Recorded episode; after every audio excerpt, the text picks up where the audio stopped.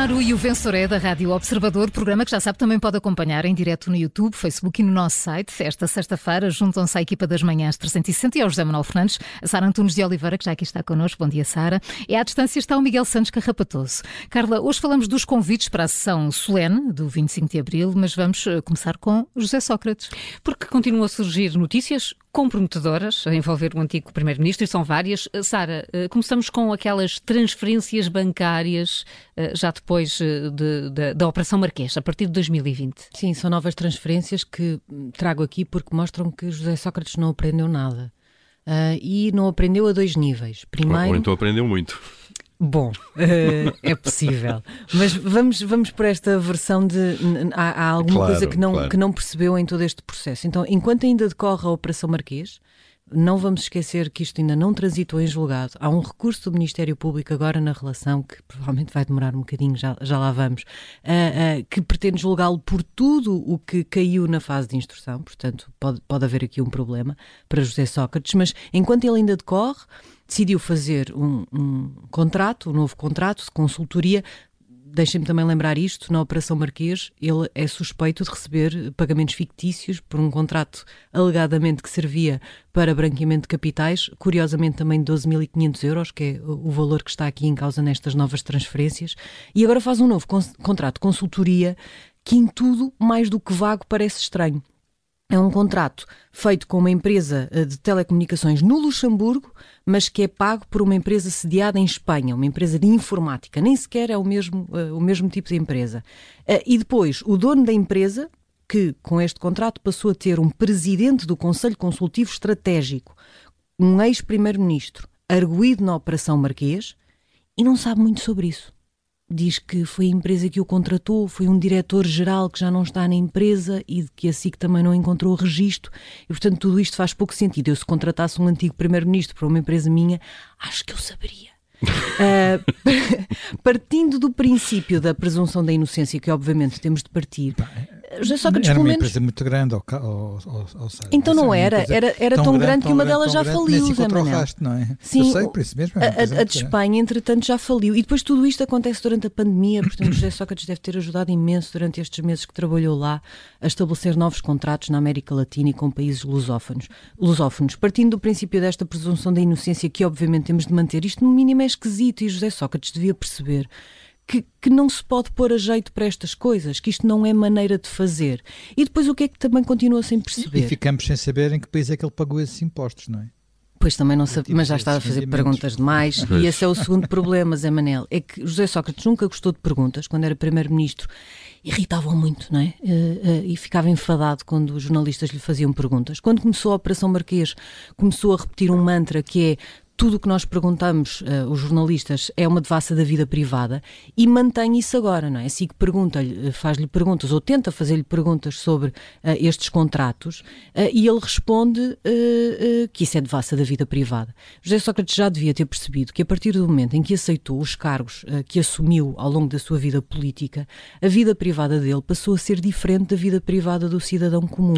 É Aliás, até por lei, ele é diferente. Se por lei ele não fosse uma uma pessoa politicamente exposta, a Caixa Geral de Depósitos não tinha comunicado estas transferências ao Ministério Público. Como faz parte das obrigações como é legais é dos bancos. Exato. É e, portanto, uh, uh, não, não, não colhe, continua a não colher, não faz sentido. José Sócrates sim tem de explicar, porque é um antigo primeiro-ministro que as pessoas têm direito de saber de que maneira se comporta. Já nem sequer estamos a falar do plano judicial, não é? É um antigo primeiro-ministro, já sabemos, recebia empréstimos de um amigo na sua própria tese para manter o nível de vida que tinha, muito acima das suas possibilidades, e agora é um antigo primeiro-ministro que faz uma empresa, um contrato com uma empresa, é pago por outra, no meio desta nubulosa que não se percebe muito bem. Nada disto faz sentido. Eu queria também deixar uma última nota. A Procuradoria-Geral da República não respondeu à SIC nesta reportagem do Luís Garriapa sobre se abriu ou não um inquérito perante esta comunicação da Caixa Geral de Depósitos. Eu acho que não é aceitável que não responda. Não estamos a falar de um caso qualquer, estamos a falar de José Sócrates, ainda para mais para própria defesa de José Sócrates,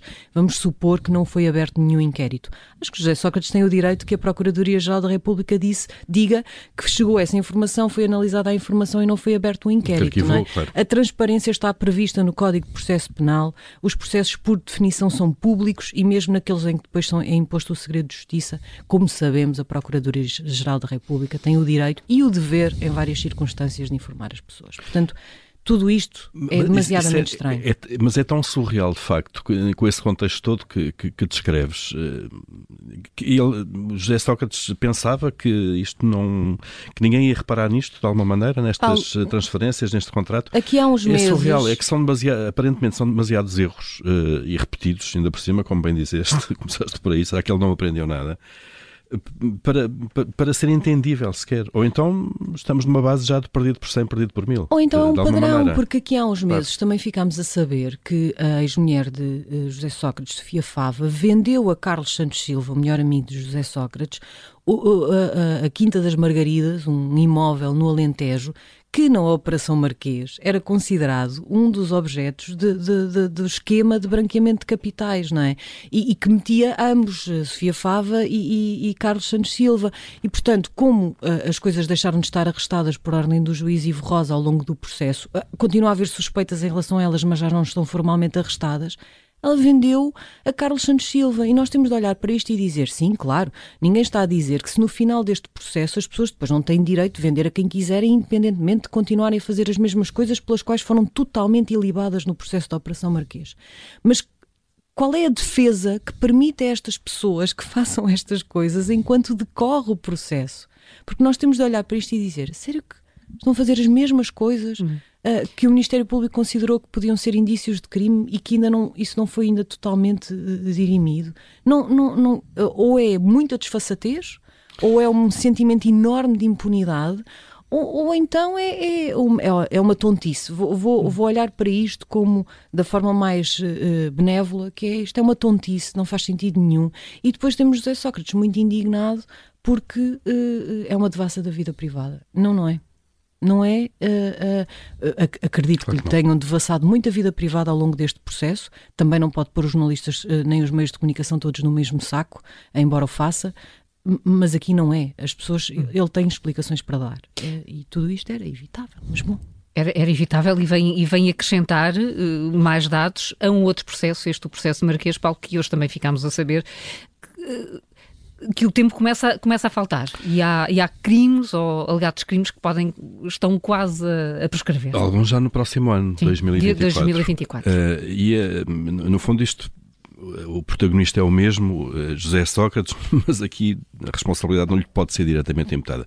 A história está no Expresso e conta-nos como é que uma falha uh, do governo eh, está de facto a paralisar genericamente a Operação Marquês e, e, a atrasar o julgamento de, de, José Sócrates, com esse risco de prescrição que tu, que tu apontas já marcado para, para o próximo ano.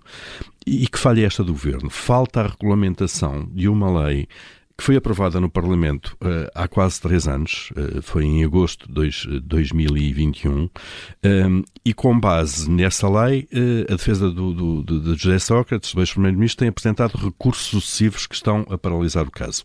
Eu perdi-me a ler os, a quantidade de recursos e o recurso sobre o recurso sobre a pessoa que vai decidir o Uma lei que tinha que estar regulamentada em 30 em dias. Em 30 dias. O Parlamento aprovou então em agosto de 2021 uma lei ehm, que tinha este, este prazo logo à partida de 30 dias para o Governo regulamentar. Não foi nem em 30 dias, não foi nem em 30 semanas, já passaram quase 600 dias e o Governo tem-se esquecido, não tem tido tempo, não tem tido capacidade, não tem tido competência, não faço ideia, de regulamentar a lei.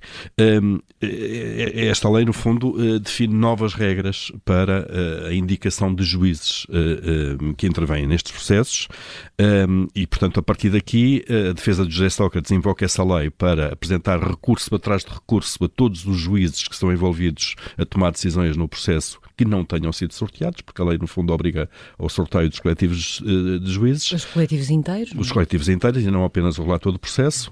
Uh, e, e, portanto, no fundo, a defesa de Sócrates considera que a lei está em vigor e que essas regras devem ser seguidas. os tribunais não têm concordado com essa, com essa leitura da lei, dizem que a lei não está em vigor, mas isso gera, obviamente, espaço para sucessivos recursos. e, portanto, estamos nisto. De facto, é labiríntico uh, o processo uh, de recurso para trás de recurso.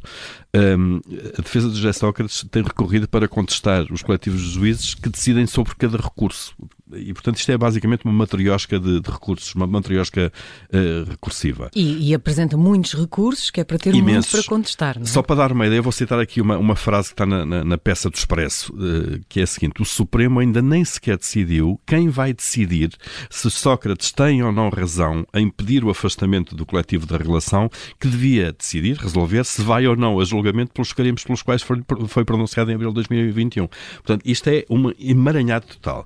Uh, the a empregada que está aqui, segundo Mónica Quintela, que é citada também nesta peça do, do, do Expresso, é deputada do PSD, foi uma das autoras dessa lei, aprovada então no Parlamento em 2021.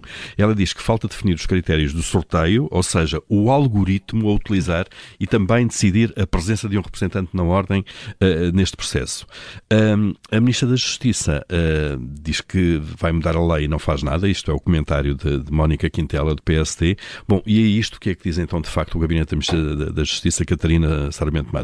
Diz que a regulamentação da lei, e agora citamos também, implica a introdução de novos procedimentos e requer modificações extensas no sistema de suporte à atividade dos tribunais. Hum. Só, só, isto aqui já nos tira o fogo. Uma isto é coisa... force já. Uma Duas. isto já. demora no mínimo 10 anos a fazer. E, portanto, que o Governo, diz a Ministra, tem estado a avaliar a oportunidade de revisitar algumas soluções. Ficaram esclarecidos sobre isto. E, portanto, quando é que vai mudar efetivamente a lei? O quanto antes.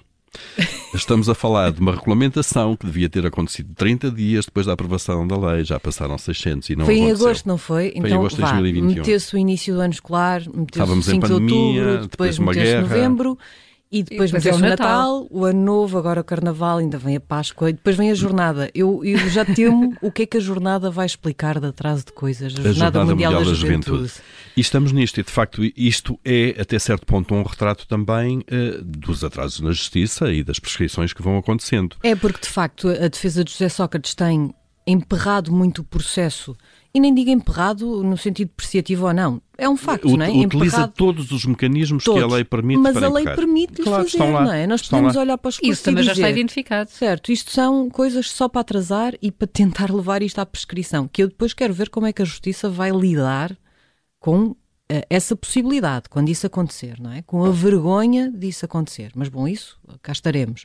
Uh, uh, ele faz de facto isso mas quer dizer, só faz porque a lei permite. Sem dúvida. Ou então um buraco na lei como este. Ou uma incompetência que permite que isto esteja a acontecer. Portanto, muda-se a lei, mas depois não se faz tudo até ao final. Mais valia não ter mexido. Mas, se não sem dúvida, mas isso, isso atirando também para a técnica legislativa e para a qualidade legislativa, que emperra absolutamente tudo. Depois andamos aqui, de facto, a olhar para os prazos e para as prescrições e, e para os recursos já agora. Isto recorre, uh, consome recursos públicos. Estas pessoas, enquanto estão a olhar para estes recursos todos, os juízes e, uh, e os funcionários judiciais que têm que, no fundo, a, a ajudar à tramitação destes processos, não estão a fazer outras coisas.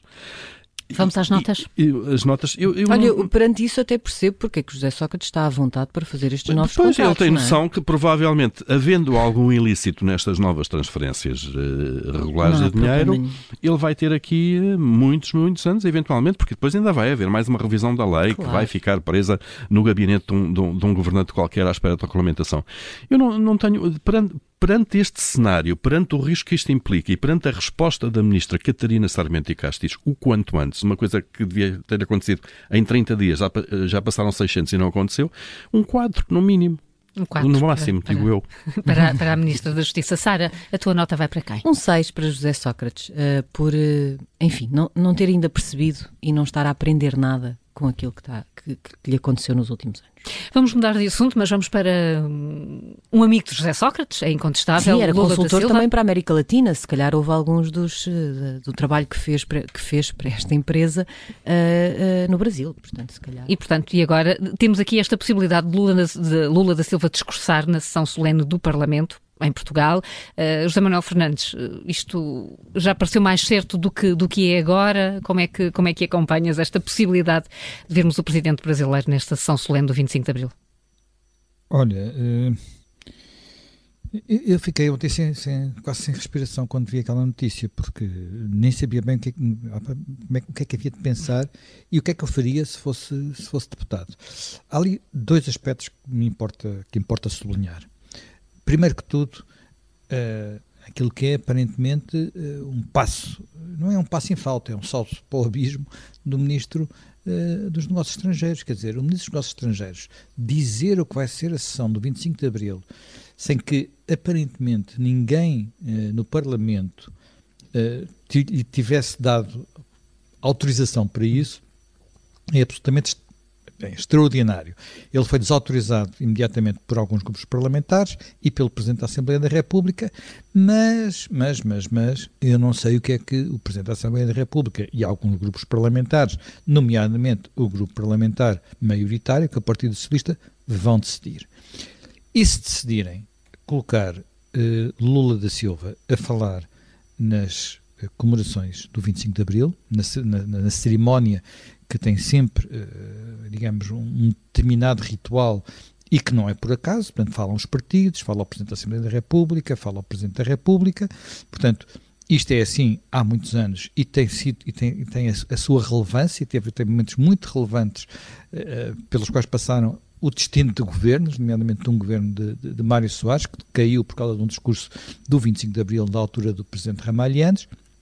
Portanto, Uh, isto passa-se de uma determinada maneira. Intrometer aqui um chefe de Estado estrangeiro, se fosse ele qual fosse, era, na minha perspectiva, uh, intolerável. Intrometer Lula da Silva é um passaporte para pura e simplesmente destruir as comemorações dos 50 anos de 25 de Abril, porque vão uh, partir tudo, literalmente partir tudo. E eu aí vou ser muito direto. Se eu fosse deputado e Lula da Silva falasse na cerimónia do 25 de Abril, em nome do 25 de Abril, eu levantava-me e saía da Assembleia, enquanto ele estivesse a falar. O que criaria, seguramente, uma situação extraordinariamente desconfortável para o Estado português e para uh, as relações diplomáticas. Mas quem a criou não teria sido eu deputado. Agora, eu como, eu como, como, como deputado não poderia uh, permitir duas coisas. Primeiro, que alguém que neste momento crucial em que nós, nós uh, estamos a, em que a Europa e o mundo está a lutar pela liberdade na Ucrânia, tem posições ambíguas sobre o que está a passar na Ucrânia, e eu estou a dizer ambíguas para ser generoso, para ser generoso, portanto, porque eu acho que elas até são menos do que ambíguas, as posições de Lula da Silva, tenha o destaque que preparam para dar, quer dizer, precisam de fazer coro com o PCP na Assembleia, é isso que, que, que, eh, que alguém imagina. Em segundo lugar, eh, nós estamos perante alguém que foi eleito, não por uma grande margem, mas foi eleito uh, no, no, pelos eleitores brasileiros, mas uh, que infelizmente tem uma mancha no seu currículo que não foi limpa, ao contrário do que muitas pessoas dizem. E portanto eu não me sentiria de forma nenhuma bem a, a, a ter aquilo. Portanto, querem fazer uma ação institucional com Lula da Silva da Assembleia da República, tudo bem, muitos chefes de Estado têm feito isso, não na sessão do 25 de Abril. Portanto, Neste momento, face àquilo que sabemos, só sabemos que o nosso querido Ministro dos Negócios Estrangeiros vai de cada vez que levantam a pedra, descobre-se lá debaixo um lacrau. Portanto, uh, acho que neste caso só posso dar zero uh, João Gomes Cravinho. estrangeiros, João Gomes Cravinho, uh, e Outra pessoa que vamos ficar à espera, fica ficando na expectativa qual é aquilo que um dia mas quem é que que pensar sobre a Assembleia da República, não é? Não, quem decide é a Assembleia da República, quem decide... Ficou tudo, aliás, é passou tudo para a Conferência é. de Líderes de líderes. Não, é mas, quem será que decide? Porque o Presidente da Assembleia da República disse quem ele é que era ele que decidia. E já decidiu? E atenção que o Presidente da Assembleia da República... Não, ele disse que ia decidir depois de ouvir a conversa de líderes. Mas, Portanto, mas entretanto, o Ministro já anunciou, que deu aquilo como facto, que Lula Não, e já vai... criou as condições. Ele vem três dias a Portugal e é o único tem... dia que pode ir na Assembleia no, é no dia 25 de Abril, que os outros estão ocupados. Epá, por favor. Não, mas é, João é Gomes Cravinho, como Ministro da, da Defesa, também uh, nomeou para o Exército, sem dar cavaco a Marcelo Rebelo de Sousa. Não sei se estão, aqui, aqui, há, se estão recordados disto. Portanto, é outra pessoa que também não aprendeu nada. Não aprendeu, mas há aqui tantos pontos. Primeiro, a absoluta falta de bom senso em convidar aquela pessoa em concreto naquele dia em concreto. Eh, pelas razões todas que o Zé Manuel já disse. Portanto, absoluta falta de bom senso e não tem nada a ver com eh, Lula versus Bolsonaro. Não, é falta de bom senso. E, portanto, tem tanto pronto se lhe pega Lula da Silva que eh, conviria mantê-lo afastado do 25 de Abril, como é evidente. E depois do processo, mesmo que fosse uma pessoa relativamente consensual, todo o processo é, é o ministro que anuncia uma coisa que vai acontecer no Parlamento. O, o Presidente da República foi à concertação com o Presidente da República sobre isto. Estamos a falar de negócios estrangeiros. Eh, onde o Presidente da República tem um papel importante o, também. O, o Ministro eh, está a preparar então, a Cimeira Luso-Brasileira. Aqui, e deve ter sido aí Mas Miguel, explica-nos, explica-nos, porque tu eh, de certeza que, que, sabes melhor quem é que agora vai desempatar esta situação e como é que se salva a fase, porque percebemos que isto está muito polémico. A explicação de João Gomes Cravinho foi, foi particularmente reveladora do, do, raciocínio do ministro. Estavas à procura da, da palavra. É, estava. Eu tenho que medir bem as palavras. Vocês já me deixaram de tal forma triste depois do que disseram. Uh, Uh, sobre José Sócrates que eu de facto vou pôr a fim de semana a precisar de recuperar energias, porque só neste país se diz só neste país, mas só neste país, de facto. Um, não, João Gomes Cravinho já disse que Bom, era o único dia disponível, portanto temos ali uma, uma conjugação de datas. Se não quiserem que seja na, na, na, sessão do 25 de Abril, será noutro evento qualquer, enfim. Foi, foi honestamente esta justificação de João Gomes Cravinho às críticas que foi recebendo perante uma clara, inequívoca, evidente violação do princípio de separação de poderes um, que conseguiu unir, veja-se bem, conseguiu unir Iniciativa Liberal, Bloco de Esquerda e Chega, na mesma crítica, portanto, é de tal forma absurda que consegue unir uh, estes três partidos um, e, e, só para, para resolver a questão de, de João Gomes Cravinho, que, que, é uma espécie de. está a revelar um toque de medidas ao contrário. Em tudo que mexe, dá, dá asneira, para dizer o mínimo. Uh, e, e, nós ficamos sem Eduardo Cabrita, e portanto esse espaço teria de ser preenchido por alguém. João Gomes Cravinho, que, que também tem uh, problemas com a condução, aparentemente, uh, está, está a fazer esse papel. Pronto, vamos ver até quando. Uh, depois, sobre o já Lula da Silva. Os problemas já... com a condução é a renovação da carta, da carta de. Sim, sim, sim. sim. É, aparentemente não é, só, não é um problema simples, porque ele terá andado 7 anos com uma carta caducada. Será que durante 7 anos ele não conduziu nenhum carro? Andou sempre de motorista? Um Essa história tem de, ser, tem de ser desenvolvida, mas de facto foi revelada pela, pela, pela CNN e é, é uma investigação que, a ser verdade, é mais uma investigação muito complicada para João Gomes Cravinho. Um, mas sobre Lula da Silva já foi dito o essencial. Uh, quer dizer, basta ver as declarações de Lula sobre uh, a guerra na Ucrânia, a forma como se dirige ou se refere ao presidente ucraniano, a forma como coloca ah, Putin e Zelensky no mesmo nível de responsabilidade perante este conflito. É, é esta pessoa que nós queremos ter a discursar no 25 de Abril uh, no dia em que celebramos uh, também a nossa liberdade, é esta pessoa que nós queremos que represente de alguma forma uh, o momento em que vivemos. Não há ninguém que pense, que olhe e, e perceba que não é a pessoa indicada para estar naquele púlpito, naquele palanque a discursar. Eu acho que, e, e, vocês foram fazendo a pergunta muitas vezes, ninguém pensou nisto, quem é que decidiu que seria Lula e não outra pessoa qualquer.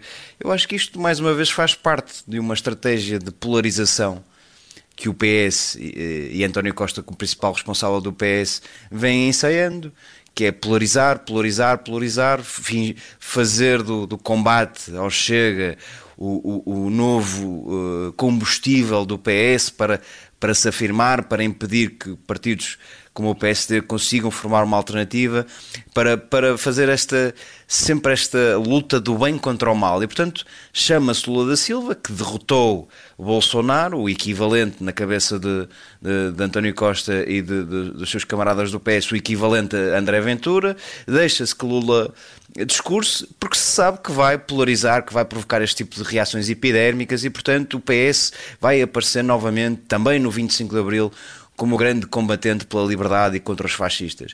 Isto é uma estratégia perigosíssima. Uh, António Costa sabe, e, o, e, e, a gente no PS tem a obrigação de saber que isso já foi feito noutros países como França e teve resultados que teve. Uh, mas o, o PS está de facto apostado nisso, talvez esteja muito assustado com as sondagens e com a hipótese de perder as próximas europeias e as próximas legislativas, e portanto vai, vai insistir nisto, vai insistir na polarização, uh, no confronto com o Chega, porque sabe que é um seguro de vida. Quanto mais o Chega a subir, eh, a tendência será reforçar o PS, naturalmente, como partido mais votado à esquerda. E, portanto, eu só vejo esta, esta, este convite a Lula da Silva como, como a única justificação plausível e não veio de certeza da cabeça de João Gomes Cravinho. Pelo menos não, não, não foi uma ideia dele. E eu, eu Miguel, depois dessa análise, sinto-me. É, é, porque eu estava a imaginar uma explicação bastante mais. Uh, Uh, uh, enfim, Naif quase, não é? Sim, bastante mais. Já que estamos aqui a conversar. João Gomes Cravinho está em Brasília. É semana do Carnaval. Tudo aquilo deve ser um entusiasmo enorme. E entusiasmou-se e anunciou Lula da Silva. E eu, na minha cabeça, já estava a pensar: pronto, entusiasmou Espero que não, seja, não, não tenham sido as caipirinhas. Não, espero, espero que tenha sido isso, mais mas, qualquer coisa mas do pronto, que isso. está ali no Brasil, imagino que seja uma semana extraordinária e achou que isto era uma boa ideia e não falou com ninguém. Mas de facto essa explicação Tens outra explicação sentido. que merece que nota, Miguel? O José Manuel deu um zero ao ministro. Sim, vou, vou apanhar o José Manuel Fernandes, até, até ver tudo esclarecido. Quer dizer, quando o único esclarecimento é ah, era a única data disponível, é só merece um zero. É? Um zero, um zero então, eh, neste E o Vencedor é. Amanhã está de regresso, mas na edição de fim de semana, que é como quem diz, depois das notícias das 10h30.